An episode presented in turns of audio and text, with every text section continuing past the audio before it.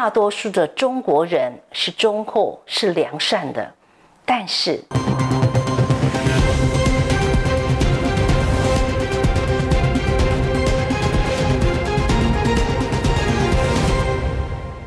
观众朋友，大家好，我是廖小军。李有病不像哥，中国人你怎么了？日本前首相安倍晋三遭到枪击身亡，包括了台湾、美国、欧盟、印度等国家唁电不断，甚至包括俄罗斯总统普京跟中国国家主席习近平也致哀。但就在此时，那个强国对。就是那口国，却出现一种令人厌恶至极的言论。一群人幸灾乐祸地说一些不耻的话，比如说庆祝安倍归西，普天同庆，全店买一送一；悼念安倍远去，全场六折。其中最不可思议的是，安倍遇袭伤重不治，竟然导致歌手梁静茹唱的《可惜不是你》。安倍逝世当天，就在中国的音乐平台上紧急被下架了。以免冒犯西皇帝。中国还有一位主播连线报的安倍意外时，忍不住哽咽，却遭到出征，最后被迫道歉。前环球时报总编辑胡锡进在他的个人微博上说：“对于安倍的遇刺一事，他深表同情。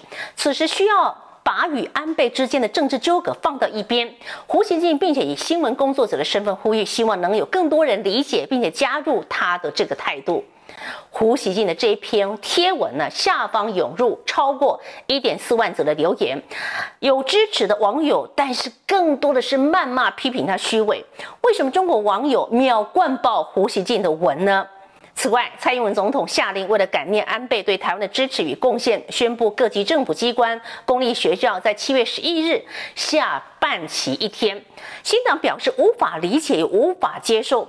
新党质疑安倍晋三并非现任外国元首，不符合国旗下半旗实施办法的相关规定。而且安倍在首相任内一再主张要修改日本和平宪法，显然也称不上办法所称的对世界和平或人类。进步有伟大贡献者，这种质疑有理吗？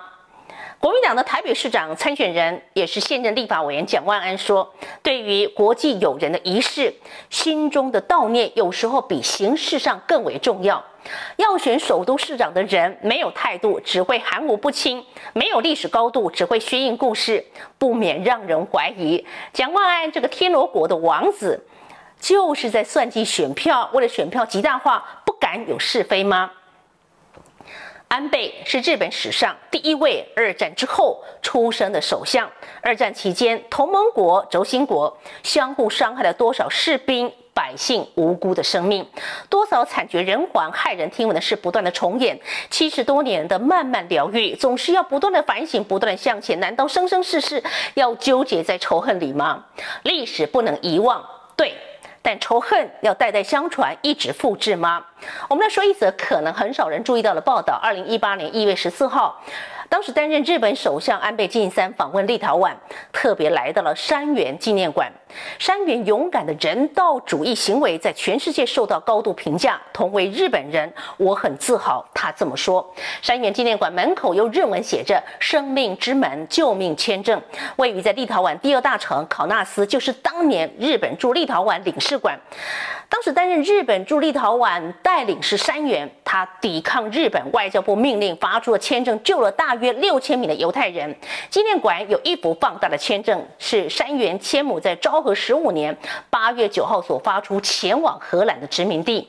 当时在立陶宛的犹太人若要离开，可以免签证进入荷兰加勒比海殖民地，但是往西是纳粹德国，只能够选择往东，但得穿越苏联。苏联准许他们通过西伯利亚铁路经过日本，再往加勒比海，但是要日本的过境签证。一方小小的纸承载着犹太人屠杀的血腥历史，也记载着千里迢迢的逃难之路，更是无价的人道行动的见证。二战的血与泪，包括真相的追求、正义的伸张、该有的道歉，都没有停下脚步。但就是不该在安倍晋三过世的这个时候煽动不理性的言论，只是为了选举，只是为了声量，只是为了意识形态吗？《礼记·谈公上》：“邻有丧，冲不像；礼有病，不像歌。”邻居家有丧事的时候，捣米就不要发出太大的声音；邻里有人出殡，不要在巷子里唱歌。《论语》其实也有类似的记载，比如说在《论语·述而》第七曰：“子食于有丧者之侧，未尝饱也。”子于是日哭则不歌。中国人不是号称自己是礼仪之邦吗？怎么会忘记祖先的教诲呢？在安倍身亡时发表这些完全违反人性的言论，中国人，你到底怎么了？事实上，大多数中国人也是很友善、很善后的，在。台湾跟日本把视为共同体，生命共同，很多人不敢讲，但是安倍不干，不但是敢讲，勇于表态。台湾有事，日本有事，他更是付出具体行动来处理区域安全的议题。面对中国威胁，安倍呼吁盟友面对现实，共同解决。出身政治世家，他的政治 DNA 跟外交长才，常常展现他令人佩服的国际观。二次大战美日交战，日日本誓死不惜战到一兵一卒都要。打的决心让美国当时吓坏了，于是麦克阿瑟建议一定要限制日本的宪法，让日本通过一部无法有武力对抗外来侵略的宪法，仅有自卫队，没有军事实力。这个就是为什么日本宪法称为和平宪法，事实上是有缺陷的，缺的就是国防军事自主的权利。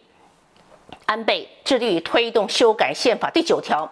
过去七十年日本的发展，它是以经济面为导向，但是面对中国的威胁，安倍看得非常清楚。他认为日本走向正常化的国家，就是要保护自己。宪法第九条一定要改，因为它限制自己国家军事能力，非改不可。国际局势的演变，安倍一再洞烛先机。二零一六年，安倍开始去思考国际间。国与国之间的关系彼此环环相扣，他首度把太平洋跟印度洋连接在一起。中国的扩大军事呃的权力，包括了霸凌周遭的国家，区域不稳定性，牵一发动全身，随时动荡。他呼吁结合印度洋太嗯，包括太平洋周遭的国家意识生存问题。奥巴马时代没有警觉到问题的严重性，一直到川普开始察觉，才慢慢形成美国、日本、澳洲、印度联盟，把太平洋。上不可忽略的战略力量，澳洲终于拉进来了。而现在的国际局势又走回两个集团壁垒分明的态势。自由民主国家成员面临到空前的威胁，包括核心价值挑战。一个新的联盟正在形成。对于自由民主这种威胁，主要当然来自于中国领导的北京、莫斯科专制跟这个侵略轴心。而对抗这个轴心的新联盟，前美国国务院中国政策智囊余茂春认为，应该成立 NATO。印太版的北大西洋工业组织，或者在可行状况底下将北约扩充到亚洲。余茂春认为，如果欧洲、亚洲面临共同威胁，当然要有共同的回应。他主张成立一个叫做欧亚跨洋多边集团的防御联盟，类似北大西洋、印太北约组织，就是 NAPITO，或者是至少应该在这个地方有所讨论 NAPITO。北大西洋、印度太平洋公约组织，我们现在看看 NATO。NATO 是世界上最成功的多边集体的防御公约，而 NAPITO 事实上它是将延伸北约的成功经验，与美国在印度太平洋地区的强大防御联盟视为一体。事实上，美国跟日本，包括南韩、菲律宾跟泰国等亚洲这些主要的盟国，他们都缔结了强烈的这一种非常稳定的防御协定。越来越多国家联合对抗中国，美国在这个地区联盟只是双边，不是多边。这个严重的局限，一旦是 NATO 成型，将可以补足。而在这个东西方的国际局势变化，一个有远见的政治家，勇于表态，勇于解决问题。这个就是安倍。二零一四年十一月份的亚太经合组织第二十二次的领导人会议在北京登场，中国国家主席习近平跟当时首相的安倍终于会晤了。全球媒体镁光灯聚焦之下，两个人会晤的画面被称为、被评为为史上最尴尬的场面。再怎么心不甘情不愿，最终两个人还是握手了。《时代》杂志以安倍晋三黑白遗像为封面，悼念这位在位最久的日本首相。当全世界都在哀悼安倍的同时，中国出现这种网民这样的声明，不可悲吗？中国人，你到底怎么了？大部分中国人都是良善的，中国政府可不可以好好的告诉你的人民，包括对台湾长期的霸凌有必要吗？商人一分，商己七分。对台湾的水果，不论是香蕉、凤梨、释迦，无端的禁销。啊，台湾没有被打倒，反而因此积极打开美国跟日本的市场。未来当然，台湾不管谁执政，都是要人民为优先。中国你要大国崛起，是不是要先学学敦亲睦邻？中国当然，您牵动全世界的秩序，从区域、从经贸、从军事、从外交，从中国到人民，是不是应该想一想，这样的言论仇恨根本没有是非，对吗？好吗？大多数的中国人是忠厚、是良善的，但是这些中国人，少数中国人，难道宰制了大部分的中国人的想法吗？中国政府，您真的没有能力管一管吗？谢谢所有海内外观众朋友的收看，我是廖小军。呃，成立小军台湾 Plus。呃，首度发生是因为在安倍这个事件当中太震撼大家了。如果您喜欢呃我这样的影片，也欢迎您到这个 YouTube 里头进行点阅。我们明天继续跟你分享更多在国际间，包括国内政治间所牵动的跟你我相关的事情。我们再会了。